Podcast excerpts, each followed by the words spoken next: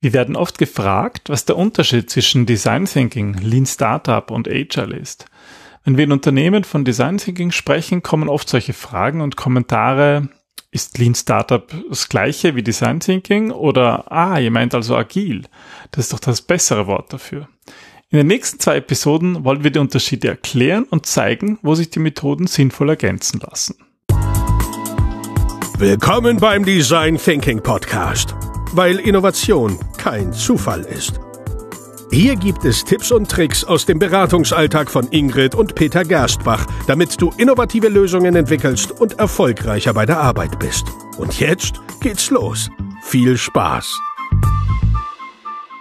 Hallo und herzlich willkommen zum Design Thinking Podcast. Hallo Ingrid. Hallo Peter, hallo liebe Hörer.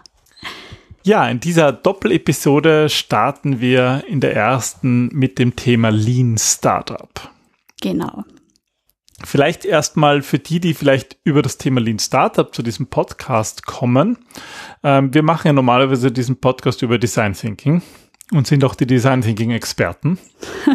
Ja, aber wir haben uns gedacht, eben weil wir so oft diese Frage bekommen, machen wir auch eine Episode über Lean Startup, ähm, aber wirklich jetzt so aus dem Blick äh, der Design Thinker. Was sagen Design Thinker über Lean Startup? Mm, das ist, das ist, glaube ich, wichtig und finde ich super, dass du das erwähnst, weil ähm, wir als Design Thinking Experten tatsächlich auch wirklich immer wieder vor diesem Problem stehen. Ja, wir machen eh, wir arbeiten eh agil, was brauchen wir jetzt noch Design Thinking und ähm, wir auch selber, muss ich ganz ehrlich sagen, gar nicht so viel mit Startups zu tun haben. Also Startups manchmal eine Folge von unseren Design Thinking Projekten sind, aber Lean Startup da einfach einen, einen anderen Ansatz hat, würde ich sagen. Aber vielleicht ähm, würdest du mal für die, die den Podcast jetzt nicht über, über Design Thinking gefunden haben, sondern über Lean Startup, mal kurz erklären, was eigentlich Design Thinking ist? Mhm, gerne.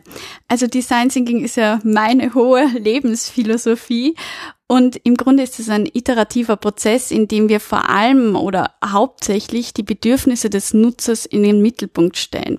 Das heißt, wir stellen bewusst unsere bestehenden Annahmen in Frage und definieren einmal das Problem, das Ursprungsmodell Problem neu um darauf aufbauend dann Strategien und Lösungen zu entwickeln, die eben, und das ist das Wichtigste, auf Empathie, auf dem Nutzer, auf Kunden, auf Menschen basieren. Und da gibt es eigentlich schon viele Ähnlichkeiten zu Lean Startup, aber für all die, die mehr über Design Thinking wissen wollen, ja, wir haben ja diesen Podcast hier, der schon relativ lang ist, wo wir schon viele, viele Episoden haben.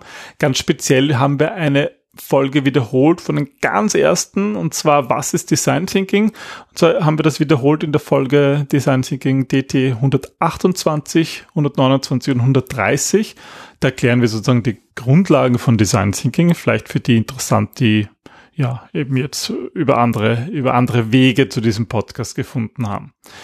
Aber heute soll es ja eigentlich um Lean Startup gehen. Was ist jetzt so in einem Satz oder von mir sind mehreren Sätzen Lean Startup? Also ich kann den Lean Startup, glaube ich, in einem Schachtelsatz erklären. Ich bemühe mich mal. Das ist im Grunde eine Methode, ähm, die darauf abzieht, die Zyklen, die Entwicklungszyklen, die du für ein Produkt brauchst, zu verkürzen und schnell herauszufinden, ob ein Geschäftsmodell, das du dir ausgedacht hast, auch wirklich funktioniert, funktionieren wird. Ähm, das wird erreicht, indem eine Kombination aus verschiedenen Hypothesen einmal erstellt wird, mhm. die auf Experimenten basieren und dann in iterativen Phasen, indem man das validiert ähm, oder eben verwirft, diese Hypothesen wird daraus gelernt und dann eben entschieden, ob daraus ein Start-up ähm, erbaut werden kann und in weiterer Folge ein Unternehmen oder eben nicht. Aber die Grundaussage ist ja, dass Startups häufig deswegen versagen, weil sie Produkte herstellen, die irgendwie keiner will, oder? Genau, das ist so einmal diese Grundaussage, ähm, auf äh, worauf dieses, diese Methode basiert. Das ist die Grundproblematik, ja. Und die haben wir eigentlich im Design Thinking auch. Ja. Das, das ist sehr, einfach, sehr ähnlich. Dass irgendwelche Ideen äh, entworfen werden, die sich ganz toll anhören am Anfang, aber in Wahrheit kann keiner recht sagen, ist es das jetzt? Ja, wobei, ähm, da sind wir eigentlich schon beim grundlegenden Unterschied beim Design Thinking sind halt Lösungen sehr, das können unterschiedliche Arten sein. Also du kannst Lösungen in Form von Prozessen, in Form von Produkten, von Geschäftsmodellen, von ähm, allem möglichen von Services und so weiter. Und es muss definitiv nicht nur ein Startup gehen. Und ich meine, so Lean Startup es. richtet sich natürlich eher an Startups. Ich meine, ich kann jetzt wahrscheinlich auch als, als bestehendes Unternehmen irgendwie ein, eine Organisationseinheit ausgliedern und die jetzt wie ein Startup agieren lassen, aber im Prinzip geht es um Startups. Es geht um Geschäftsmodelle, ja. Ja, um neue Geschäftsmodelle. Ähm, ich kenne ja als Business Analyst mit meinem Background habe ich ja viel mit Produktmanagement zu tun gehabt. Also ich habe als Business Analyst viel ähm, ja Unternehmen dabei geholfen, ihre die Veränderung zu managen, also mhm. neue Prozesse einzuführen, Prozesse zu verbessern, neue Produkte einzuführen, Produkte zu verbessern, ähm, Probleme zu lösen in organisatorischer, prozessualer IT-Sicht. Aber meine Arbeitsweise als Business Analyst unterscheidet sich ja stark von, von, von dem Lean Startup Gedanken. Inwiefern meinst du das? Naja, zum Beispiel, ähm, gibt, ist, ist der Druck ein ganz ein anderer. Der Erfolgsdruck oder wie, das, das was dabei rauskommt. Ja, ich muss. sag mal, Startup, da weißt du eh, dass du scheitern kannst. Ja, und dann geht's ja nicht drum, es irgendwie herauszufinden, ob man scheitert oder nicht. Aber ich meine, ein, ein, ein etabliertes Unternehmen, das, wenn das durch ein neues Produkt das ganze Unternehmen scheitert, das darf einfach nicht passieren. Also ich mhm. meine, das, das. Ja, es wird ja auch viel mehr Geld von Anfang an hinein investiert. Es ist ja auch viel mehr Geld da. Und ich sag mal, mit genug Marketing und mit genug, ähm, mit genug Druck können auch mäßig innovative Produkte ein großer Erfolg werden, weil das ist halt ein etabliertes Unternehmen und da werden halt Millionen reingeschmissen und da gibt's funktionierende Verkaufs-, Vertriebsprozesse. Das funktioniert dann schon. Ja. Also so, so schaut halt auch häufig Produktentwicklung in, in, in, in normalen Unternehmen aus. Also ich kann mich erinnern an diese ganzen Projekte und auch an viele Diskussionen mit dir, wo ich gemeint habe, ich verstehe nicht, warum ihr so kompliziert seid, dass da auch oft das Problem war, dass Business-Analyse eigentlich dann ähm, zutage oder zu Plan gerufen wurde, wenn, wenn das Dach schon voller Feuer war. Also wenn ja, irgendwie das schon ziemlich in Schieflage war und, ja. und, sozusagen wir brauchen jemanden, der das noch rettet oder der dann schuld ist. Ja, das ist wiederum ein anderes Problem. Ja, aber die Grundgedanke ist halt trotzdem, dass ich vorher mit Planung beginne, überlege, mhm. äh, was brauche ich alles, um dieses Produkt, äh, dass das Fahrt aufnimmt, was brauche ich alles, um das Projekt umzusetzen. Und da muss ich halt Rücksicht nehmen auf die Organisation und auf die bestehenden Prozesse. Und das ist eigentlich so die Schwierigkeit. Ja, du hast ja eigentlich da mit Veränderung im Unternehmen zu tun und versuchst irgendwie das zu managen, diese Veränderung. Was mich eigentlich wieder zu unseren ähm, damaligen Diskussionen, ich nenne das mal freundlich Diskussionen, bringt, ähm, weil ich da immer das Gefühl hatte, dass in der Business-Analyse jetzt nicht wirklich der Nutzer im Vordergrund steht, jetzt ohne irgendwie in offene Wunden zu drücken. Naja, im Fokus sollte es schon liegen, was der Kunde will, aber man ist halt so viel beschäftigt mit den Dingen, die halt da sind, weil halt so viel Bestehendes mhm. da ist. Was es, An Prozessen und Strukturen und so. Genau. Mhm. Was man natürlich berücksichtigen muss, weil man eben nicht auf der grünen Wiese beginnen kann. Aber deswegen ist es ja viel spannender, sich anzuschauen, was ist jetzt, wenn wir auf der grünen Wiese beginnen? Weil das ist ja irgendwie so der Lean Startup Gedanke. Ich habe ein Startup, ähm, ich habe eine neue Organisation, die etwas Neues möglicherweise ganz anders machen will. Woher kommt eigentlich dieser Gedanke? Was ist jetzt eigentlich Lean Startup? Also die Lean Startup Methode wurde schon in den 90er Jahren im, wo sonst aus dem Silicon Valley entwickelt. Natürlich.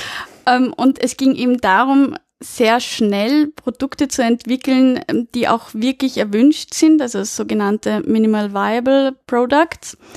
Ähm, und daraus dann ein Unternehmen aufzubauen, das halt sehr erfolgreich ist. Bekannt wurde das ja durch Eric Rees, aber es hatte eigentlich schon davor eine Basis, oder?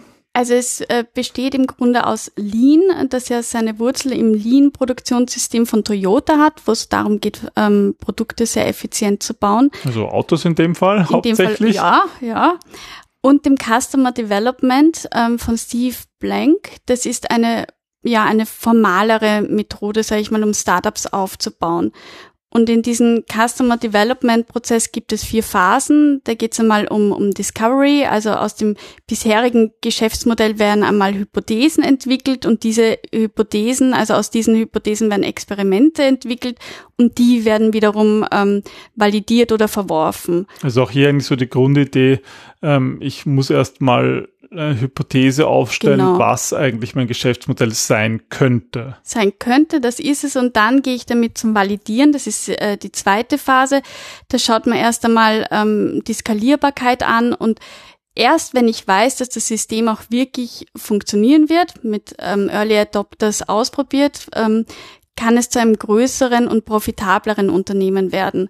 Und am Ende dieser Phase sollte eigentlich schon klar sein, ähm, ob überhaupt ein Markt für das Produkt besteht, wer die Kunden sind und wie viel das Produkt auf dem Markt überhaupt wert sein wird. Mhm.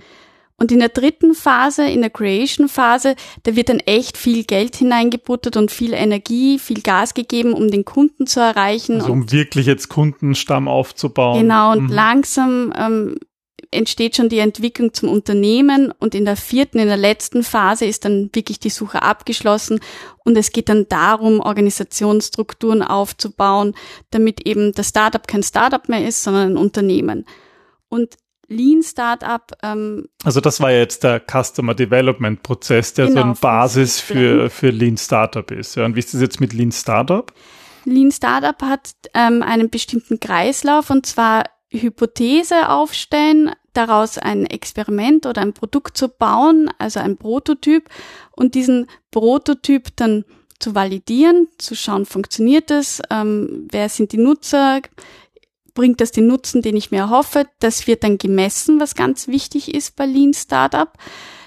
Daraus entstehen Daten und aus diesen Daten lerne ich. Also es ist eine extreme Feedback, Lern-Feedback-Schleife, die da passiert. Weil halt auch irgendwie so die Grundannahme ist, ähm, diese Hypothese ist halt oft falsch. Ja? Also ich liege da nicht immer richtig und Mhm. ich muss eigentlich iterativ lernen, was eigentlich mein Kunde tatsächlich will. Genau, um diese blinden Flecken einfach auch loszuwerden. Und da gibt's ja auch einen ganz einen wichtigen Begriff, ähm, wenn ich überhaupt, wenn ich, wenn ich draufkomme, dass eigentlich meine, meine ganze Strategie vielleicht falsch war oder meine Hypothese doch falsch war. Ich meine, ist es dann aus? Bin ich dann gescheitert? Nein, da kommt der Begriff von Pivot ins Spiel, weil da geht es eben darum, welche Anpassungen muss ich bei der Strategieausrichtung überhaupt vornehmen, damit ich ein Produkt habe, das eben auch den gewünschten Effekt erzielt, wobei da eben wichtig ist, dass die Unternehmensvision niemals angegriffen wird. Also da geht es wirklich um das Produkt, das dahinter steht. Das kennt man häufig von Startups, wenn man sich deren Geschichte anschaut, dass man sieht, dass das Produkt, das alle kennen, irgendwie ganz etwas anderes ist, als es, als mit dem sie gestartet sind, weil sie halt drauf gekommen sind, dieses erste Produkt hat nicht funktioniert. Das ist eben dieses Pivoting. Genau, und, und das sind halt oft Kundenfeedbacks oder Tests oder auch Konkurrenzsituationen, die dann halt analysiert werden und die dann durchaus ja ähm, neue Produkte ergeben können. Und das ist ja im, im, im Kleinen etwas, was wir im Design Thinking eigentlich sehr häufig machen, oder? Vielleicht kommen wir da dann auch sozusagen jetzt zu dieser Gegenüberstellung, wo ist Lean Startup gleich wie Design Thinking, wo ist es anders? Weil gerade diese Pivots, also ähm, dass man nicht deprimiert aufhört, wenn man draufkommt, dass die Hypothese falsch war und sagt, Mhm. na gut, wir sind gescheitert, sondern dass da eigentlich erst das Lernen beginnt. Also ich würde Design Thinking generell vorlagern vor den Lean Startup äh, Prinzip, weil im Design Thinking geht es eben darum, überhaupt einmal zu verstehen, wer meine Nutzer sind, was die für Bedürfnisse haben, in welchem Umfeld die agieren. Also da geht es ganz viel um Empathie aufzubauen, um darauf basierend überhaupt zu definieren, was deren Problem ist, bevor ich überhaupt mit einem Produkt oder einer Lösung komme. Und diese Lösung, diese Ideen, die werden dann mit Lean Startup umgesetzt in eben äh, funktionierende, erfolgreiche Geschäftsmodelle. Weil zum Beispiel, was der Design Thinking nicht beantwortet ist, ist, wie, wie, was du vorhin erzählt hast, so aus dem Customer ähm, Development Prozess, wie baue ich jetzt da mein Unternehmen Ja, auf? auch wie messe ich Ja. das? Ja, Ja. also wie, wie kann ich Erfolg überhaupt messbar machen? Das ist sicher eine Schwachstelle von Design Thinking. Also wir machen im Design Thinking viele Prototypen und verlassen uns eigentlich eher auf so qualitative Hm. Methoden, um das, um das zu bewerten. Und es geht halt viel um Kreativität, viel um Empathie, einen Kunden wirklich zu verstehen. Also all diese Dinge sind absolut wichtig, auch im Lean Startup. Und ich glaube, deswegen kann man Design Thinking gut nutzen innerhalb von einem Startup, was nach Lean Startup aufgebaut wird. Weil, weil die Methoden, das, das Mindset sehr, sehr ähnlich sind. Es geht bei beiden darum, dem Nutzen, dem Nutzer wirklich auch einen Nutzen zu bringen. Also Bedürfnisse zu erfüllen, Produkte, die dann nicht irgendwie erstens nicht gekauft werden und zweitens nicht sinnvoll sind, sondern wirklich auch etwas in die Welt zu schicken, wo ein Mehrwert entsteht. Mhm. Und da, da merkt man auch den Unterschied, dass ich halt, das zeigt doch schön, dass man Design Thinking auch sehr gut einsetzen kann in Nicht-Startups, in etablierten ganz konservativen Unternehmen ganz konservativen Unternehmen, die sozusagen sind, ja. dieses neue Mindset brauchen, um auch ihre Arbeitsweise bisschen an diese an diese neue Geschwindigkeit in der Arbeitswelt anzupassen. Aber Design Thinking lässt sich halt auch nutzen in Startups oder die nutzen das halt, weil sie per se viel von diesem Mindset drinnen haben, lässt sich ganz wunderbar damit kombinieren, wenn es dann zum Beispiel darum geht, bestimmte Methoden in Workshops äh, zu, zu nutzen, Prototypen zu erstellen, wie man das testen kann oder wie, wie komme ich mit Kunden in Kontakt. Ich finde das so spannend, weil ich hatte jetzt in meinem Twitter-Feed eine Diskussion, wo es eigentlich darum ge äh, gegangen ist, dass Design Thinking jetzt nichts Neues ist, sondern es ist in Wahrheit irgendwas, was immer schon gemacht wurde, nur irgendwer hat es dann Design Thinking genannt. Ich meine, so ist es jetzt auch nicht, das ist ganz krass überzeichnet. So ist das halt mit allen Dingen, oder? Alles war irgendwie schon mal da. Ja, ich sage immer, zuerst entweder Aristoteles oder Steve Jobs. Zu einen von beiden wird es meistens zurückgeführt. Aber auf jeden Fall, äh, die Gedankengänge sind halt sehr ähnlich. Ich möchte irgendwie den Nutzer in den Mittelpunkt stellen und ich, ich möchte ein innovatives Produkt oder eben Service oder Geschäftsmodell entwickeln. Und da ist halt die Frage, was war zuerst da, Huhn oder Ei? Also es, es greift ja auch gut in sich, aber Design Thinking in dem Fall kann halt wirklich die Basis liefern, um sauber ein Geschäftsmodell zu entwickeln, was dann auch nachhaltig funktioniert. Ja, wenn ich meine Kunden verstehe, dann fällt das einfach alles leichter. Und das, das schadet nie. Ja, und der zweite Aspekt ist neben diesem Nutzer im Mittelpunkt ist, dass auch diese Feedback-Schleifen mm. sowohl im Lean Startup als auch im Design Thinking eine Rolle spielen, oder? dass man da auch mit wenig Geld einfach mal hinausgeht und seine Idee greifbar macht, so dass man überhaupt erst darüber sprechen kann, bevor man jetzt wirklich viel Geld, viel Zeit investiert hat in einen Prototyp, der dann so perfekt ist, dass man gar kein Feedback bekommt. Absolut. Ähm, diese zwei Eigenschaften, also Nutzen im Mittelpunkt und Feedback-Schleifen, die gelten ja eigentlich auch für das Thema Agile. Und Agile, das ist so unser Hinweis für die nächste Episode. Wir werden uns nämlich auch anschauen, ähm, ja, was jetzt eigentlich agile Prozesse, agile Management, agiles Produktmanagement mit, mit Design Thinking zu tun mhm. hat, wie sich, wie es hier Überlappungen gibt, ganz ähnlich zum Lean Startup Thema. Wenn ihr Fragen dazu habt, könnt ihr uns auch gerne vorab schicken. Genau, wir nehmen die Episode eigentlich immer sehr kurzfristig auf, deswegen können wir auch gerne auf eure, auf eure Fragen und Ergänzungen ähm, drauf eingehen. Und ja, wir freuen uns, wenn wir uns nächste Woche wieder hören. Genau, dann eine schöne Woche und bis zum nächsten Mal. Bis dann, tschüss. Tschüss.